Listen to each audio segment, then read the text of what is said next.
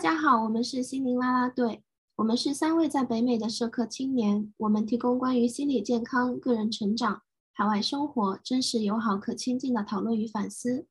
我们的分享仅代表个人立场，并非专业心理医疗或临床诊断意见，如需帮助，请咨询专业人士。大家好，我是 Jessica。大家好，我是 Zoe。我是 Isabel。在今天这一期放出来的时候，应该很多人都在面临着新的毕业。毕业季对很多人来说都是一个非常大的生活变动，尤其如果你是大学的毕业，你可能就会需要面对未来到底是要找工作，还是要继续读书，还是要有一些其他的搬家，甚至地理位置上的改变。那从毕业开始，联想到了很多我们在这个阶段可能会经历的各种各样的生活的变动。我想首先分享一下，对我来说，目前最近一直在影响我的一个生活变动，其实也就是我去年的毕业。我去年的毕业，它是我的最后一个最高学位的毕业。到那以后，我就要开始找工作。我伴随着搬家，伴随着许多的舟车劳累，还有一个地理位置的改变，还有一份新的生活的开启。我最近看我自己的以前社交网络，我发现，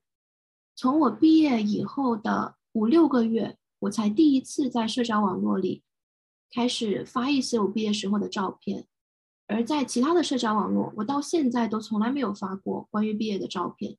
好像我从来没有给过我的毕业一个仪式，让它结束。因为对我来说，毕业它并不是完全快乐，它伴随着很多。对于未来的担忧、未来的不确定和一些知道要做什么，但是不想要迈出那一步的焦虑等等，所以毕业对我来说一直是一个我到现在我可能都还在不断的哀悼、不断的提醒自己说我已经失去这个身份了，我已经不再是学生了，我需要尽快的适应我现在的身份，我需要在这一个很多人在我身边毕业、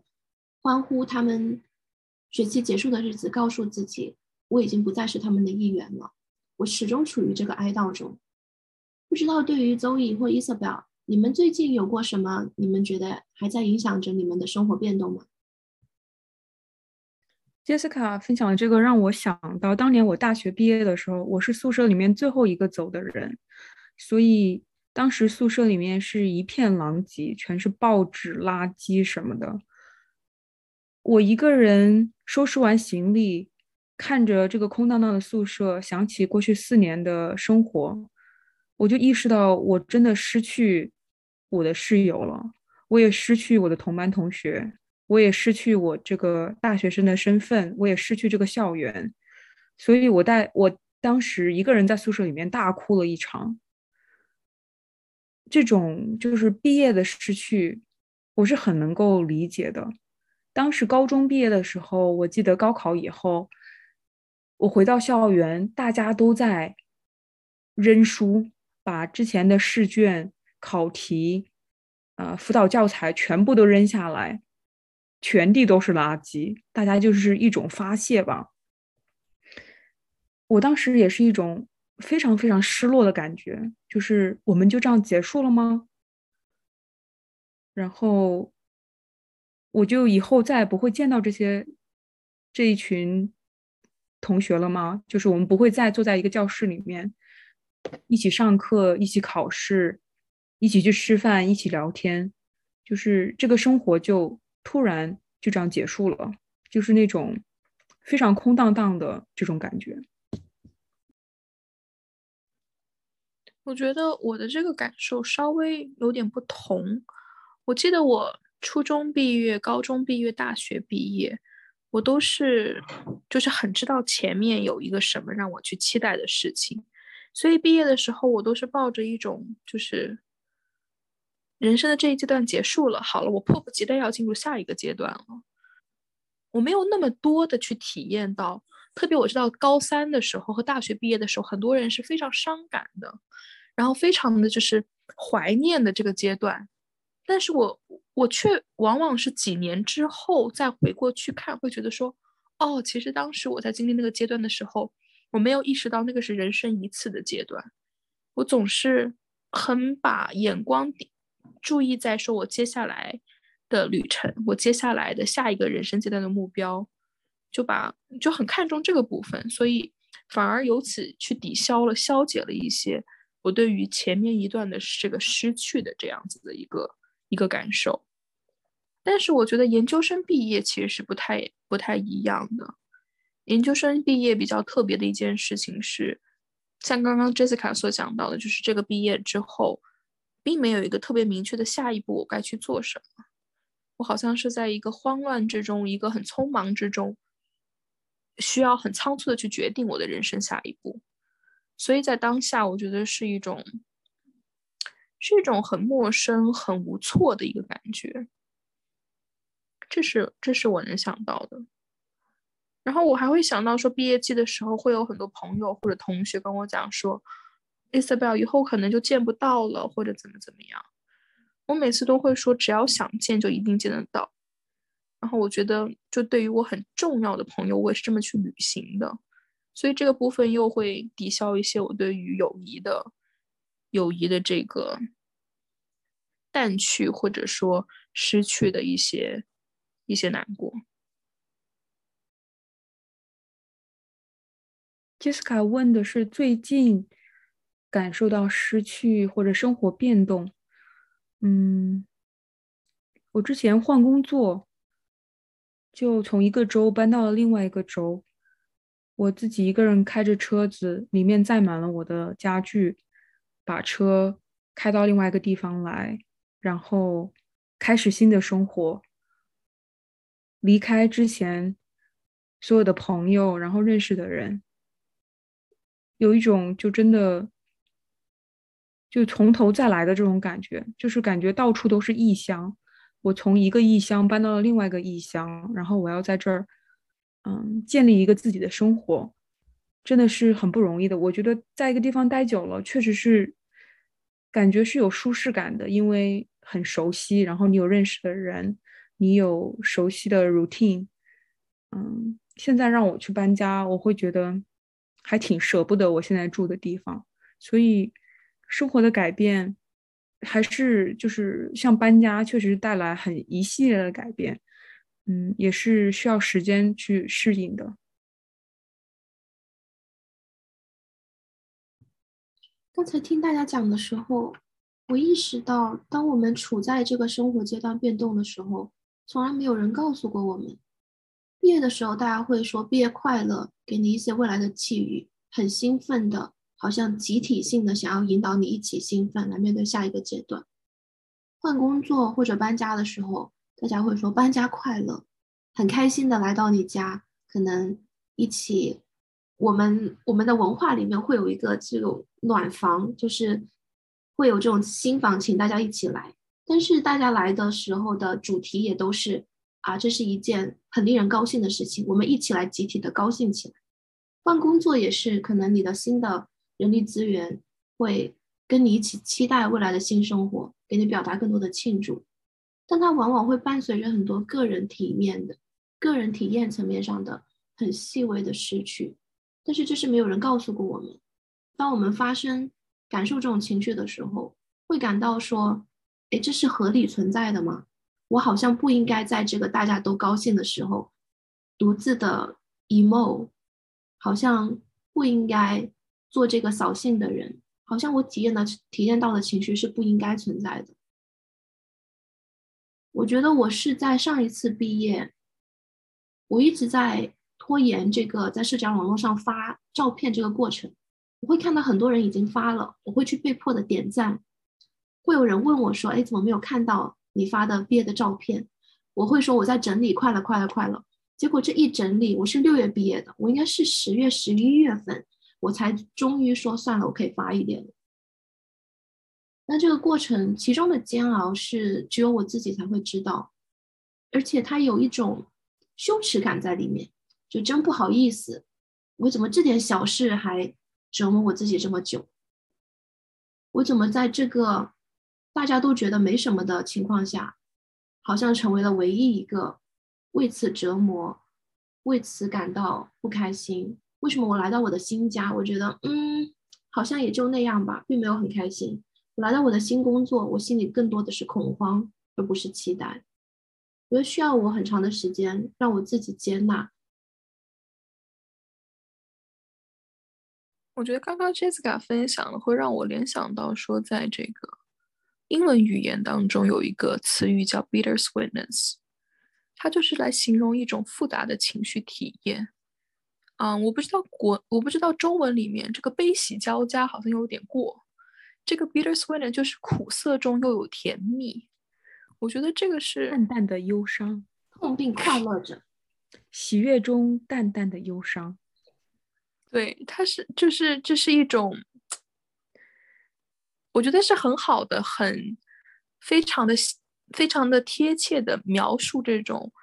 嗯，在一些人生转折的这种哀悼过程当中，这样子微妙的心情、微妙的情绪，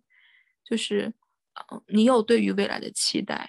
你有对于未知的恐惧，还会有对于过去的这个熟悉的、感到安全的环境的一个失去的难过、痛苦，以及对于未来的不安，嗯，对于自己是否有能力去面对接下来的生活的不确定。我觉得这些情绪都是交杂在一起的。我自己是觉得，很多时候其实我们我们忽视了一些生人生生命中的小的事情。以及一些日常的一些事情的改变对我们的影响，我们觉得哦，这件事情稀松平常，好像发生在每个人身上。就像我们前面讲到的毕业和搬家，似乎大家就是多多少少，就是这是人生当中必经的一些部分。但是的确，这个是是会给我们带来一些情感波动的，对每个人的影响和体验都是不同的。我记得小时候读到一篇文章，他也是在讲变化和失去。他就说，我们经常都把我们现实生活觉得是理所当然，觉得这个朋友我这次见到了，我下次肯定还会继续再见到。这个人我今天跟他说拜拜，明天早上就能接着见到他。但是我们不知道，有的时候。一个告别就变成了永恒。太阳落下去了，它再升起来的时候，有些人我们就不会再见了。当时我看了这篇文章，我觉得非常非常的伤感。在成长的时候，我开始意识到，就是很多的事情不是永恒的，我也不能把我现在的生活当做理所当然。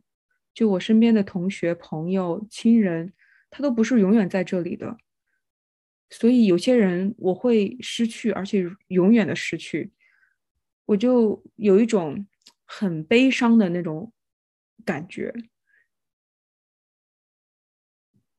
刚才大家在讲述的时候，我想到了我很喜欢的一部电影，一部非常老的电影，一九六七年的电影，叫做《毕业生》（The Graduate）。哇，这个主角毕业生那可真是经历了好多好多事情。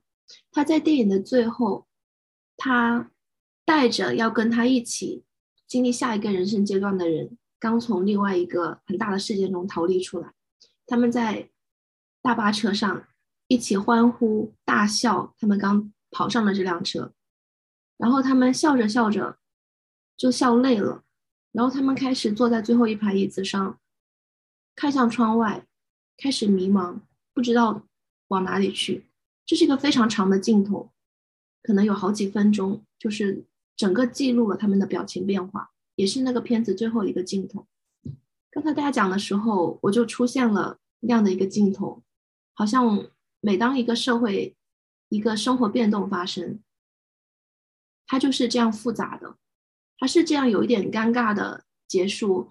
有过快乐，未来有迷茫。可能我们在这辆车上，它并不是一个完全的不确定性。比如说刚才提到的一些例子。要要毕业，要搬家，要一个朋友的离开，这个事情是已经确定发生了。我们在这个轨迹上在走，但是它会有一些沿途的风景是不确定的，它会有一个我们在作为一个旅途客在其中的心路历程是不确定的，所以我也没有想要说把这个把今天这一期完全讲到不确定，因为它是跟我们之前讲不确定性的时候确实是有一些区别。但是我们刚才都纷纷讲到了其中的哀悼和失去，它是一种好像有一点空了，有一块空了，有一种稳定的秩序被破坏。他在期待一些新的秩序的建立。他知道他会建立，这是确定的。但是这个建立的过程中，它暂时是空的，是一种这样的感觉。我很赞同你们两位前面讲到的这部分。然后我我自己一直以来的一个这个我个人的一个体验来说，和我的观点来说，就是我觉得人都是非常非常厌恶变化的，因为像我们讲到过，变化代表着不确定性，而稳定的一个秩序。嗯，这样子的日常，一些熟悉的，是能够给我们带来安全感的。我觉得作为一个个体，作为一个人，我们是很需要我们的生活当中有这样确定的部分，这样子的安全感，给我们带来安全感的部分，才能够让我们更好的去工作、去生活、去去创造。我很能够理解刚刚 Zoe 讲到那个感觉。我觉得在很多时候。我也会体验到这种，在我生活的当下，其实我没有感觉到那个生活多么的宝贵，直到某一环突然间，这个这个拼图好像就是缺了一下，或者说这个这个链条不是那么紧密的贴合的时候，我才能突然意识到说，哦，其实那个对我来说这么重要。我会联想到这个，是因为我今年年初的时候，我自己个人的督导离开了。在我们这个工作当中，其实督导是一个非常非常重要的角色，因为督导给你提供你的临床技术上的一些支持，嗯，一些一些这个评估，一些建议，所以包括你在咨询当中的一些困难，你跟来访者处理的时候遇到的一些张力，甚至在我自己的工作当中，我觉得我非常受委屈的时候，我是能够敲门去到我的督导办公室去跟他哭的。在此之前，我跟我的督导就是整个工作的关系非常非常好，我也觉得这是一件非常就这是一件非常稀松平常、非常 normal 的一个事情。直到我的督导离开，我才意识到说，啊，我一直习以为常、觉得稀松平常的一个状态，竟然这么的宝贵，而这样子的一个平衡又是这么容易被打破的。我觉得在那一下会让我感觉非常的失落。让我感觉非常的沮丧，感觉灰心，也让我感觉恐惧。我会觉得，我这么多我很在意的构建我生活的零件，竟然都是外在的，是不在我掌控之内的。当这个零件它需要被替换的时候，也许我能找到一个类似的去替换。那会不会有一些核心的零件，当它缺失的时候，我就找不到了，我就会是残缺的呢？这个是会让我尤其感觉到恐惧和害怕的一点。我觉得这是一个非常非常微妙又非常非常容易被打破的平衡。在很多时候，我都会感觉到说，我会害怕，害怕这样的失去，害怕说下一个我会失去的会是什么呢？我觉得我今年就是过去的这一年当中，经历了很多的失去。我失去了我自己一直以来很熟悉的一个团体。失去了我一直以来坚持十几年的一样一一个这样子的一个一个活动，一个 routine，这些部分也是在我跟我的咨询师聊的时候，我才意识到说，我到底是一个什么样的感受，我到底是什么样的体验，以及以及我才能够去正视说啊，原来这是一个失去，原来这是我在哀悼这个过程。我感觉其实。变化才是生活的常态，就很多时候慢慢的量变就积累到了质变。在这几年工作的时候，工作的场所同事也一直在变，很多人来了，也很多人走了，身边的人也一直在变。有的时候是自己主动选择离开，有的时候是对方离开。不管是什么样的关系，同事、朋友或者其他的关系，都是在变动的。所以，随着年纪变大，开始恐慌，开始害怕，万一父母家人有一天不在或怎么样，就很很恐惧这样子的事情未来会发生。有的时候会就是给家里面打电话，或者啊给家里面和家里面增多联系，就是很担心，觉得。如果我失去了我生命中这么重要的人，怎么样的一种感觉，天崩地塌的这种感觉。所以我觉得父母的衰老是让我更加的感觉这种改变给我带来的影响，然后改变可能导致的失去。我应该怎么样去面对死亡？我怎么我应该怎么样面对啊这样子的失去？我应该怎么样预备未来这样子的失去？我觉得随着长大，会有一种因为害怕失去，因为害怕也许会面临的丧失，所以就不敢去很在意一些事情，或者不敢在一些关系当中去投入。嗯，我记得我很高中的时候。应该看过顾城的一个诗，他说，那那首诗很短，大概就是说，你害怕花会凋谢，所以你从来不种花，这样你就不会感到失望，或者这样子你就不会看到它的凋谢。这听起来好像是个很矫情的一句话，就是，对吧？就是嗯，就是不会再爱了，不敢再爱了，等等，怎么怎么样？但是我觉得这个体验，这个感受是很真实的。因为，因为每一次的失去，每一次的丧失，这个感受都是很、很让人失望、让人沮丧、让人失落的。刚才周易和 Isabel 讲的这个，让我想到我自创的一个词，叫做习得性失去。因为你们两个讲的一些都是未来还没发生的事情，但是你们好像。却觉得需要早早的预备，当然，它是一个嗯很好的危机管理、风险管理意识，它肯定是有用的，它可以解决一些问题。但是同时，为什么我们会觉得我需要提前为一些未来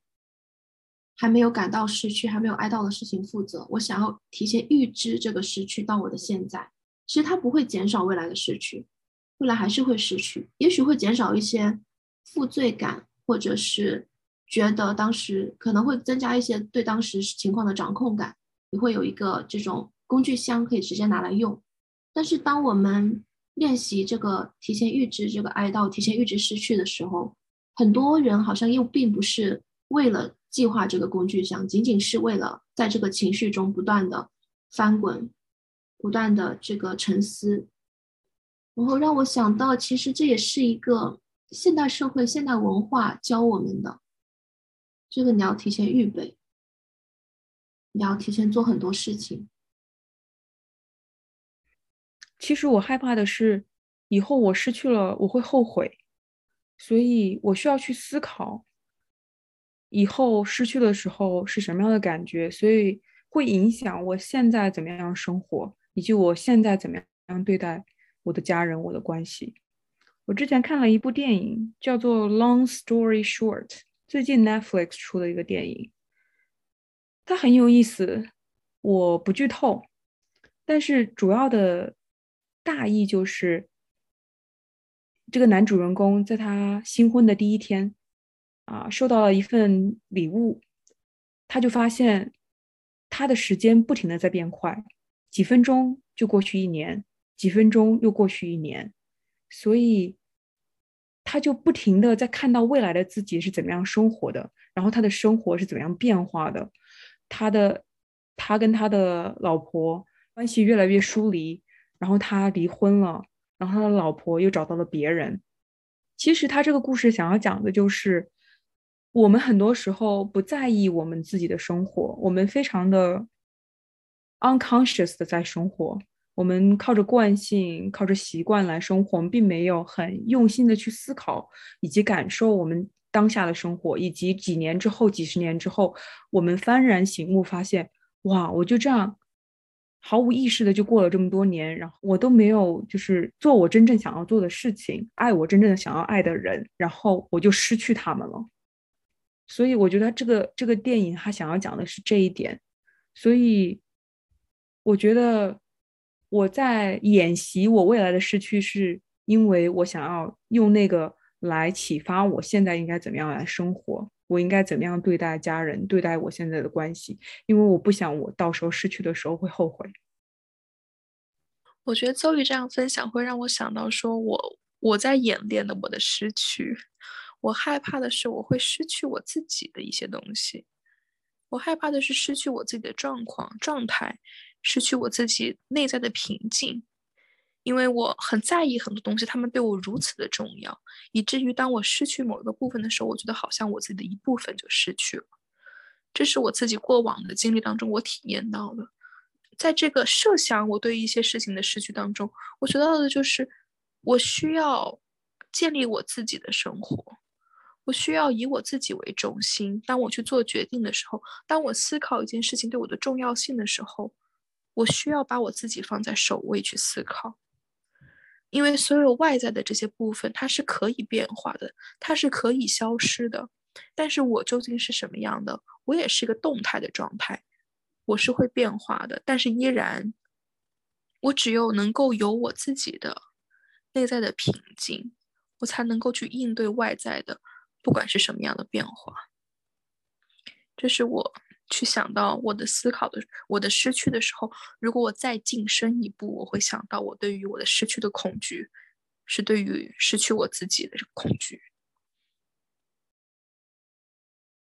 当然，这是我们三位主播各自的，有着各自的人生经历、不同的性格特点来下面的分享，包括无论是周易或 Isabel，我们处理。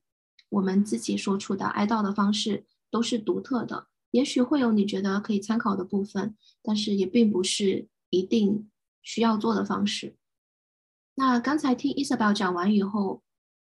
我觉得我其实我的性格是比较不喜欢做长久规划的人，我也是比较冒险、比较现在该干嘛干嘛的人。当然，他会让我吃一些苦头。但是同时，它让我有一个很好的安全感，就是我可以只担心我现在担心的事情，我可以只过我现在该过的生活，因为这是我能掌控的。对我来说，当我感受到这些情绪，包括说如果有一些外界的压力，像刚才讲到的这种，大家问你啊发照片啊，或者是大家问你你快乐吗？一起来分享的快乐吧这样的例子，我觉得我有。权利让自己远离，我有权利给自己一个创造哀悼的空间，有权利在一个入伙饭，大家都开开心心以后，独自坐在沙发上，然后告诉我的朋友们说：“啊，其实我还是有点失落。”嗯，创造一个给自己哀悼的空间，也给一个邀请别人进入一起参与哀悼的空间。那除此以外，我觉得我们一再强调的一些身体上的自我关怀、物理上的自我关怀，包括你的睡眠、饮食，嗯，运动都是非常重要的。我们刚才讲到失落、哀悼，当你失去一个东西，也是失去一种生活的、生活的规律感。然后我们之前在讨论疫情、在讨论不确定性的时候，都强调说给自己重重建这种秩序感的重要性。对我来说，照顾好自己，告诉我自己，无论发生什么事情，无论我身边的人、身边的环境会怎么样，我会在我我会在这里陪我自己，健康的、清醒的、平安的、安全的陪我自己，是很重要的。我在练习 impermanence 和 non-attachment，就是我在练习接纳。这个世界是在不停的变化的，没有事情是永恒的，以及没有任何东西是永久属于我的，就算我的生命也不是永久属于我的。所以，当我在为失去一个东西而痛苦，或者想到未来要失去一个东西而痛苦，我会告诉我自己，这件事、这个人，可能本来就不是永远属于我的。它属于我一段时间，那是给我的一个礼物，我的家人，我的朋友，所以我在可以跟他们相处的时候，我要好好的珍惜这段时光。然后当我失去他们的时候，我想起来会感觉，嗯，我有珍惜跟他们在一起的时间，所以。其实这是从佛教开始的一些哲学，但是我觉得也是很有它的道理的。Pain is inevitable，but suffering is optional。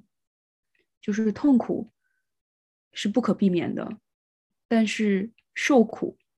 是自己选择的。其实很多时候，我们经历很多的痛苦，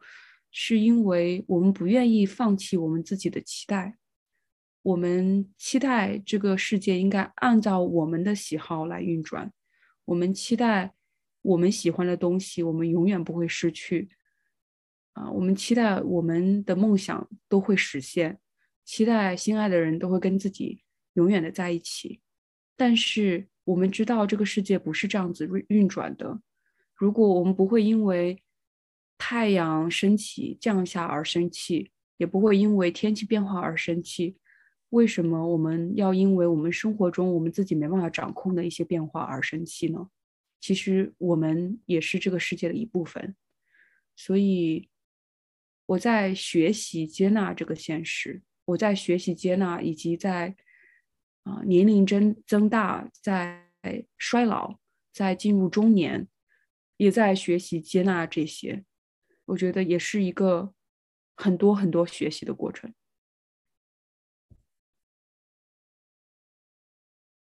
也谢谢大家的分享，我也听到周易讲了以后，想要以另外一个我很喜欢的比喻和一个 quote 做结束。他是这样说的：“你是天空，其他所有的事情它都只是天气。我们在这个天空上可能会有过刮风下雨，有过晴空万里，有过飞鸟，它们可能会失去，但是不变的是这个天空。”天空会在随时准备着迎接下一个天气、下一个访客，也送给大家。希望大家在听完今天的哀悼和失去以后，能够抓住你身边有的确定的东西，感受到一份你当下的安全感。祝福大家！我们是心灵啦啦队，我们是你的啦啦队。拜拜，拜拜，拜。